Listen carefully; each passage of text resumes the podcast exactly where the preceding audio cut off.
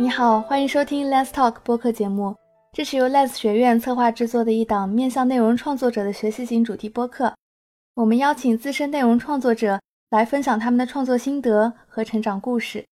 欢迎搜索 Let's Talk 订阅，随时收听。下面请收听本期节目。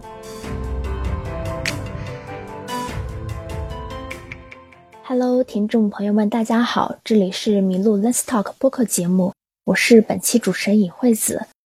今天麋鹿请来的嘉宾是备受瞩目的一个团队，他们是由中国近百位八五后摄影师组成的一个叫“自然生长”的组织。嗯，今天呢，我们就请到了这个组织的主要负责人及主创摄影师们。首先呢，先由我来给大家简单介绍一下来做线上访谈的嘉宾，他们是“自然生长”摄影项目的负责人、实验性摄影师黎光波。武汉传媒学院摄影系教师何清，中国摄影杂志编辑何博，艺术硕士摄影方向在读研究生春熙。另外呢，今天还特别请到了一位特邀主持人，中国摄影出版社策划部主任郑丽君老师来跟我一起做本次的线上访问。Hello，大家好，我是自然生长八五后中国摄影计划的负责人李光波，然后非常感谢到麋鹿的邀请，也非常感谢方老师，然后郑老师、何博、何鑫、春熙给更多的朋友，然后分享一下自然生长。自然生长计划是今年年初，然后我和崔波老师，然后共同创立的这样的一个摄影计划，然后目的是想通过这样的一个计划认识更多好玩的摄影师，然后大家一起互相学习、互相交流，然后互相碰撞，然后互相挑战，然后做更多好玩的事情。Hello，Hello，各位朋友，大家好，我是中国摄影杂志编辑何博。大家好，我叫何清，现在是武汉传媒学院的摄影系老师，呃，然后也在呃读一个关于艺术品鉴定和艺术市场方向的研究生。大家好，大家好，我是春熙。大家好，我是郑丽君，中国摄影出版社策划部的负责人，同时也是《自然生长》这本书的策划编辑。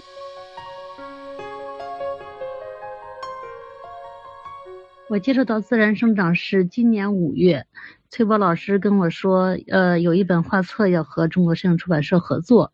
然后呢，我们就见面，然后聊起了这个青年摄影师的话题。大家都知道，青年摄影师那肯定是我们行业的未来，就是在全国也是一样，青年是是我们的未来。然后呢，呃，最其实最近这些年，包括全国的青年摄影大展、新锐的评选，呃，包括拍照吧少年这些，呃，方方面面的关于青年的一个评选、一个评比，就已经证明了那个中国青年摄影的一个这种蓬勃发展的一个状态。然后呢，也是因为这个原因，呃，在那个在中国文联的一个深化改革的一个总体的号召下，去年中国摄影出版社结合。呃，摄影家协会的六十周年，做了一个青年的丛书，中国青年摄影的一个丛书。这个，所以这个书也是很很顺其自然的，就在在我们这边就是成了一个顺理成章的事情。呃，但是因为呃，我当时手上还有一个很着急的、很紧张的一个影像艺术品收藏与投资的一个书在编制，所以这个书呢，我更多的是做了一个协调，呃，协调的工作。然后呢，所以呃，作为一个策划编辑，嗯，对于这个书的一个具体的一个编辑的一些思路，包括在平遥的一些影响以及对业界的影响，我还有也我我我这边也有一些问题要问各位主创，所以我就和呃尹惠子一起，我们来穿插的提问这些问题。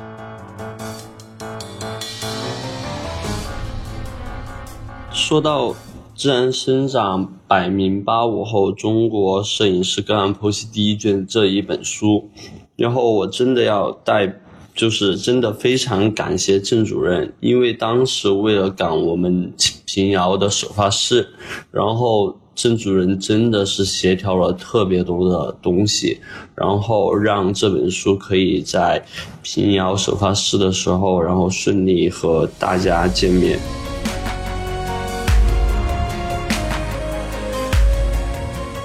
呃，刚才李光波也提到说，崔波老师作为一个长辈，就是对这个活动给予了很多的支持。据我了解，这个自然成长这个计划不仅得到了崔波老师，同时也得到了平遥国际摄影大展张国田老师，包括其他业界的一些，呃，应该算是长辈级的人物的一个支持和包容。但是我不知道，就是说看过这个这个这个书的人，或者说了解自然生长的人，呃，对于这个书里边的好多摄影师的拍摄的题材，或者是拍摄的。一些方向，呃，会不会有这么一一一个感觉？我我我看到这个书的一个感觉是，这里边，呃，虽然作为很多是年轻的摄影师，但是大家，呃，会把好多关于儿时的记忆、乡愁，然后还有就是个体与群体之间的一个关系，作为自己的一个思考的方向。啊，我在想，其实这是不是也从一个侧面反映了，包括我们的青年摄影师在很多方向也还在寻找，呃，有一定的迷茫。这本摄影书中有女性摄影师的案例，有呃大概应该会有三分之一左右是女性摄影师的，包括我们这次对谈的嘉宾，我们的那个何青老师，呃就是其中的一位女性，她是采访者，也是其中的创作者。呃，我个人是觉得这帮年轻摄影师，然后他们为什么要把他们的创作的东西，然后放到。儿时的童年回忆和乡愁上，然后其实，呃，这是一个，也是对我们来说，也是一个探索的过程。然后我们想探索我们是谁，然后为什么组成了我现在的思想。然后是什么样的经历，然后造就了我现在说话的言谈举止。然后在这样的过程中，大家肯定是具有迷茫的一个成分在。但正是因为在这样的一个状态下面，大家都在不停的去寻找，然后不停的去探索，然后我觉得才更加会好玩一点。而且前段时间也在和一个呃摄影界的老长辈聊过。呃，其实摄影这东西在我们这一代看来，我们没有这么多的情怀，因为情怀它意代表着过去式形式，但是摄影在我们身上，它才是一个刚开始，然后我们还在去认识它，然后还在去想用它去做更多的东西，去表达更多的自我。然后去用它记录下更多我们想让别人看见的事情，所以说在这样的一个状态下面，摄影在我们身上，至少说在我身上，它可能并没有这么沉重、这么强烈的社会意义。然后它可能就是一个表达自我，然后以及想通过摄影这个方式，想让大家看到我们的观点，看见我们的思想，然后。看见我们正在做什么样的事情的一个戒指。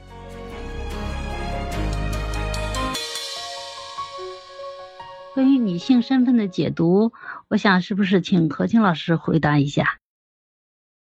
呃，你好，关于这个女性身份，我是这样想的，呃，因为我看你的头像应该是个男生，对吧？那你其实能够去研究这个问题，首先就说明你其实是一个爱思考的，而且你对于我们说的性别身份其实是有就是不一样的态度的。那如果这样的话，我觉得你可以先去读一下一本书，叫做《第二性》。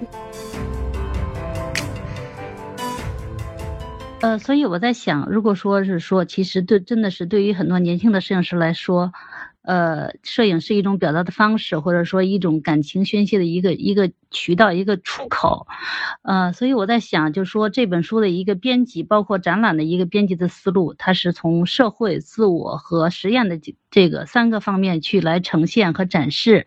呃，社会的部分相对是社会和自我的部分的。呃，就第一卷的书来说，社会和自我的部分，呃，入选的摄影师是相对比较少的，实验的部分是最多的，所以。我想听听，呃，这个书的主编，同时也是策展人的李光波讲一讲，都是就是这个分类方式的一个选择，和对于这三个概念的一个呃详解。呃，另外就是也请几个几个另外几位主创也讲一下，因为我发现其实我们作为同时作为采访者也是创作者，呃，大家更多的是把自己放到了这个实验的这一个部分里边。呃，不知道这方面的考虑，可以给大家讲一讲。呃，当时在做展览和编排书的时候，然后我主观的将这一群摄影师，然后分别放到了社会、自我、实验这三个板块，然后分别我我先来说一下社会吧，因为我为社会里面的摄影师，他可能是基于社会的一些思考。然后社会的一些现状，以及他想记录下来的这样的事件的拍摄方式，然后这样的一些摄影师，我把他们放到了社会板块。然后自我板块呢，是通过摄影去表达自己想说的话，表达自己的情绪，然后去分析自己，去剖析自己，最后形成一张张影像，一张张非常自我，然后。带有隆重自我主观意识这样的影像的这些摄影师，我把它放到了自我板块。然后实验板块呢，它其实更多这些摄影师是从摄影出发，然后通过摄影，然后跨到了其他的表达形式上面，包括文字、油画、版画、装置、舞蹈、行为、灯光，甚至说在实验板块的一些摄影师，他本质不是做摄影的。他可能是做室内设计，然后做装置、做行为，通过他们自己擅长的创作方式出发，只是落脚点，然后落到了摄影上面，然后这样的一批很具有实验性、探索性，然后将摄影进行更多可能性发展的这样一些摄影师，我把他们放到了实验板块。我觉得实验板块的人数相对多一点，其实是一个，呃，反映了现在就是其实一直以来就是这么多年来大家对于摄影的这样的一个，呃，一个实用和一个关注。因为我们所谓的作为纪实摄影的这样一种，呃，记录的状况，其实只是摄影的诸多呈现方式的一种。那么虽然我们。呃，只有三个板块，那其实是摄影，其实是那个实验这个板块，其实是囊括了很多很多很多的一种方向，所以我觉得，呃，它的多，而且它的这个呃形式和内容都很多样，其实是一个比较正常的一个状态。在社会板块中，摄影师他没有主动的去。背负沉重的社会责任，而是从日常生活中的实际感悟出发，然后通过摄影建立与社会的微妙关系。就比如说，呃，我们现在看到书里面的呃蔡颖丽，然后他通过摄影，然后去记录了中国的土洋文化，然后富士南。然后通过摄影去记侵略式的介入他和他的生活，他在街道中，我们看见的一些荒诞的景象。然后，然后韩小红，然后通过摄影，然后把他生活对家乡的思念，对他那边海的情绪，然后复制其中。在自我板块中，他们记录了各自的自省。的一个过程，然后有的在传达情绪，有的描绘自己的亲情，有的歌颂自己的生命，然后有的关注精自己的内心世界和精神世界，以及精神和物质在自己身上的相互作用。在实验这个板块里面，这群摄影师更大胆的通过摄影的方式去大胆的。打破摄影在我们印象中的传统的定义，结合其他的艺术门类，比如说，就像我刚才也提到过，比如说文字、诗歌，然后绘画、版画、雕塑、舞蹈、行为，进行更加完整的一个自我表达。在这样的一个过程中，其实它是在超越摄影边界的这样的一个过程。其实，在实验板块，就像何博刚才也提到，实验它其实一是一个非常大的一个定义，它包括了更多的门类，包括了用从摄影出发，然后去向更多方向发展的这样的一个可能性。所以说，在这本书里面，实验板块的摄影师他是占多数的。也在自然生长摄影计划现在里面的这些摄影师里面，实验板块的摄影师，他都是算一个比较大的一个分量。这也代表着，其实摄影在年轻人，在我们这一代的身上，它其实我们是想通过摄影去做到更多的东西，去打破摄影传统上面的边界，去用摄影去做更完整的表达，去让摄影通用更多元化的方式，然后形式去进行各种内容的完美呈现。呃。挑选摄影师的标准，其实它是一个互相选择的一个过程。然后摄影师他喜不喜欢我们计划，然后哦有没有认同感，然后呃就是大家能不能玩到一起，聊到一起，我觉得是一个很重要的一个事情。呃，其实，在挑选摄影师，然后这个过程中，其实我更加看重的是，比如说，哎，他对摄影的思。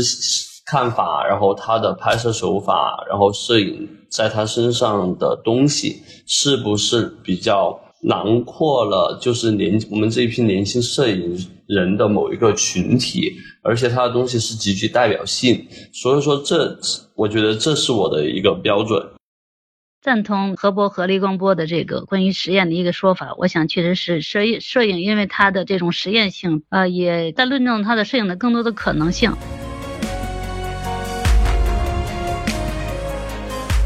可不可以回忆一下，就是你在采访这些摄影师的过程中，一些，呃，有意思的一些，就是第一次打照片的那种，有没有不打不成交的这种，呃，比较有趣的一些案例，呃，可不可以给大家分享一下？因为我是属于那种特别容易快速熟络起来的人，然后相反，如果说是比较采访过程中比较好玩的一些事情的话，呃，这一块我我也想听一听何博，然后何清。还有春熙，然后你们三个在采访过程中有没有发生一些比较好玩的事情？因为我以前做采访的时候，我都是直播采访，然后再和摄影师聊他的作品，聊他的拍摄方向，以后聊着聊着，然后话题就会被我跑偏。所以说这一块，我其实更想听一听，哎，就是这本书另外三个采访者何博、何清、春熙，你们。在采访过过程中，有没有发生一些比较好玩的事情？其实我觉得，就是最有意思的一点，嗯，可能不是针对某个人，但是说，就是你去采访这不同性格，然后不同作品，甚至是就是这个不同